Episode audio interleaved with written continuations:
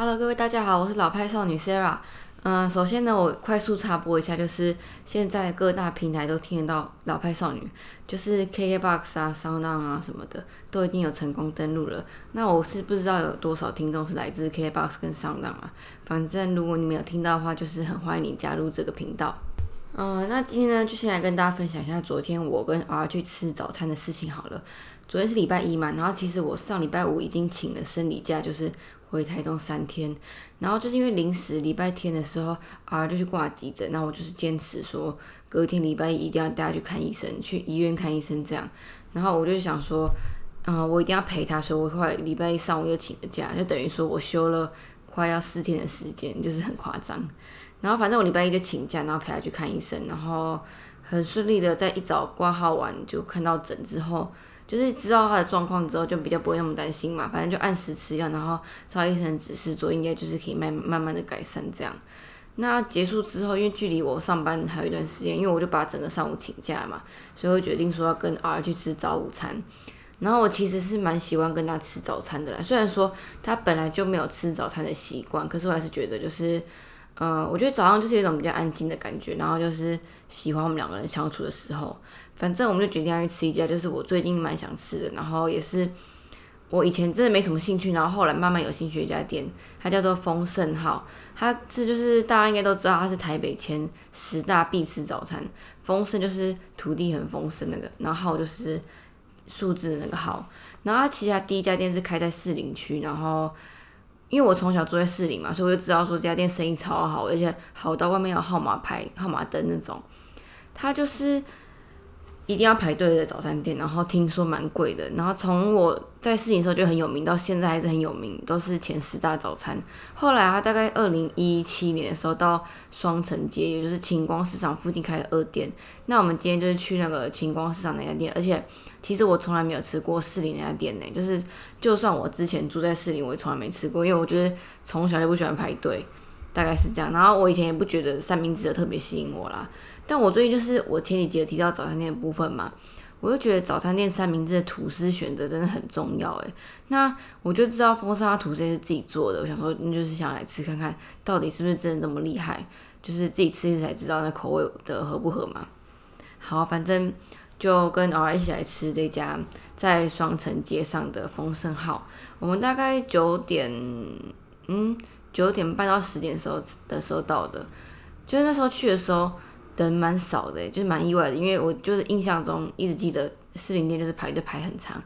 然后就我们去，我们骑车过去嘛，那附近的停车位超难找的。我们都骑到林森北路，还找不到车位这样，然后好不容易一个小的位置，然后就是 R 还需要移别人车才能停这样子，结果 R 就在移别人车的时候就骂了一句脏话，然后就说，嗯，我就吓到了，就是因为我其实一直都没有骂脏话的习惯，然后对很多人来说可能会觉得很奇怪，就是，嗯，怎么讲？我不会排斥别人讲脏话，可是我不太喜欢我身边的人一直跟我讲脏话。就是我，我觉得脏话就真的只是语助词，有时候他只是没有意思，他只是随口说说而已，所以我就觉得没差。像常听的那个 Nash 的 Podcast 嘛，他也是干话很多啊，可是他那种我就觉得还好，就是他不是在骂人或者就是什么的，我就觉得还 OK 这样。可是我就是可能我在生活中，现实生活中就比较比较少这种会一直骂脏话的朋友啦，所以就没有这么有感觉。然后那一天就是在停车的时候啊，就骂一句脏话，就真的吓到我了，因为我就是其实很怕那种很凶。然后不然是很，呃，很暴力那种人，可是他那种他那种骂脏话的凶的程度，真的让我吓到。然后我就以为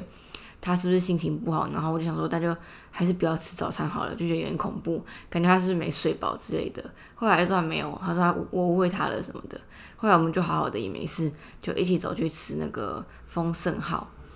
那丰盛号它其实餐点没有很多诶，我觉得，而且它的餐点就真的偏贵。它一般的吐司三明治都要七十几块，然后如果你要加生菜，可能就九十。而且就算只是那种一般的原味，就是那种甜的吐司啊，也要六十块以上，就蛮贵的。然后甜呃饮料的话也是四五十这样。它的嗯双层店比较不一样的是，它这边有卖饭跟卖面，就是比较多选择啦。然后我们那天去的时候，就是还很幸运，还遇到老板呢，就是老板在试吃他们的新产品之类的。好，然后那天 R 就点了他最喜欢，就是他很喜欢吃马铃薯泥啊，反正就点了马铃吉起司蛋。然后我点了，嗯，神农讲手打肉排蛋起司，那我不要起司，然后加生菜这样。我会点这个是因为它有加红曲，我就还蛮喜欢红曲的。就是以前台湾酒厂不是有出那红曲饼干嘛，我就超喜欢的。然后我就想说，就来吃看看。其实我很少吃肉排啊，可是我觉得他们如果都自己手打的话，应该会比较好吃一点。我就想说来了就试看看这样。结果就是啊，就是超喜欢他那个吐司的。结果那天晚上回到家，他还讲说那个吐司很好吃，然后明天还想去吃怎么样的。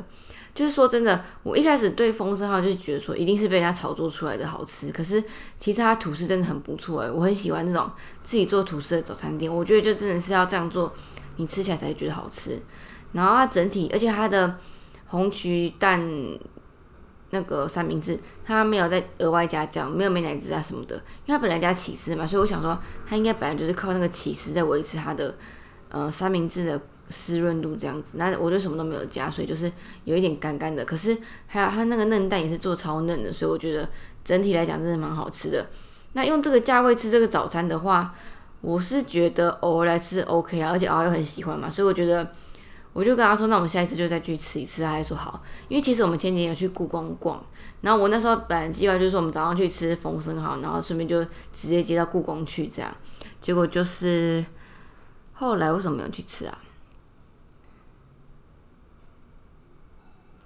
哦，后来我们就去吃别的，我们不就跑去吃那个三重那个的 toast，就是也是另外一家我们两个都很爱的，就是它是卖很多蛮特别的三明治汉堡类的。然后最特别原因就是因为我们很喜欢吃松露嘛，我们就特别去吃它的松露三明治这样子。然后昨天去吃丰盛号也觉得很满足，尤其哦提一下，它的咖啡也很好喝诶，就是它是用不锈钢杯，然后其实还蛮有质感的，就是搭配它的木头色的装潢来讲。然后咖啡是我意外觉得其实还不错，蛮顺口的。然后再来就是它的蔗香红茶，它是那种带有淡淡的甜味，可能就是蔗香吧。然后最后在喉咙才会有那个茶的韵味出来，我觉得真的好喝。而且虽然小小一杯，然后可能啊就几口就干掉了，可是搭配那个三明治真的是很好吃。就是我不会，我不会想要排名它到底是不是前十名，但是我觉得是真的还蛮值得来吃，然后也是一般在外面蛮少吃到的早餐店，大概是这样。那那个我刚刚提到新北的那个的 Toast 嘛，它是在那个先社公站，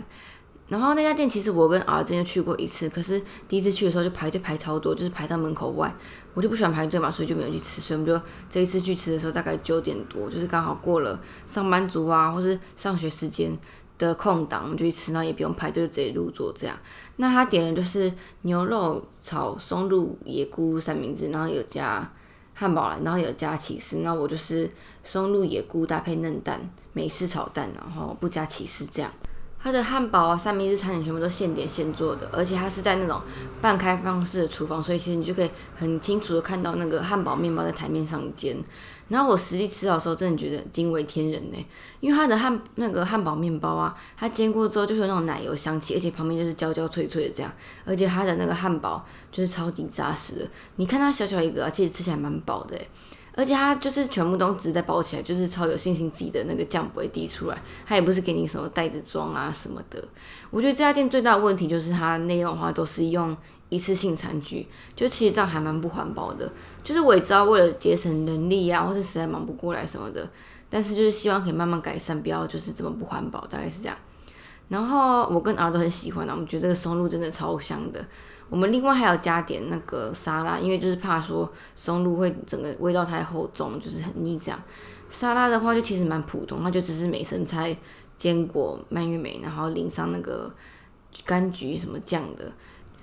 嗯，就是我是觉得它价格偏高了。它像而那个牛肉的松露的话，一个就一百四十几啊，一百一百七十几。然后我这个就是只有松露跟野菇的话，就七十几块。整体下来真的蛮高的。可是我觉得它的餐点真的是外面吃不太到的味道。然后再来就是说他们在经营早餐店的模式啊，因为它也是营业到下午一点半的，所以是真的是早餐店。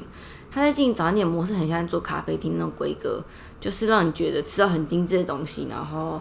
早餐就是很丰盛这样，所以我觉得它价格，我觉得偶尔来吃我是可以接受，而且我也蛮推荐大家就是可以专程来吃一趟，不然你在外面其实很少看到那种松露蛋的汉堡啊，又这么便宜的，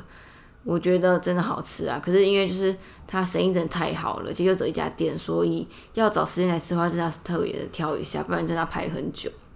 好，那今天就没有要讲很多，因为其实我现在还蛮累的。那些我其实会要录这一集的原因，就是因为昨天发生的事情嘛。再就是我每一集在录的时候都忘了提到，说我其实已经有新增 KKBOX 跟 SoundOn 的平台，所以呢，就是希望有更多的听众可以听到老派少女，然后也希望大家可以帮我到 Apple Podcast 底下五星推荐，或是到我的 IG 跟 Facebook 上面留言或者传讯息给我，我都会回复给大家。那最后呢，再次感谢就是 KBox 跟 s o n 听众，然后希望身边的朋友都是身体好好的，也希望 R 的脚可以赶快好起来。那我们就下一集见，拜拜。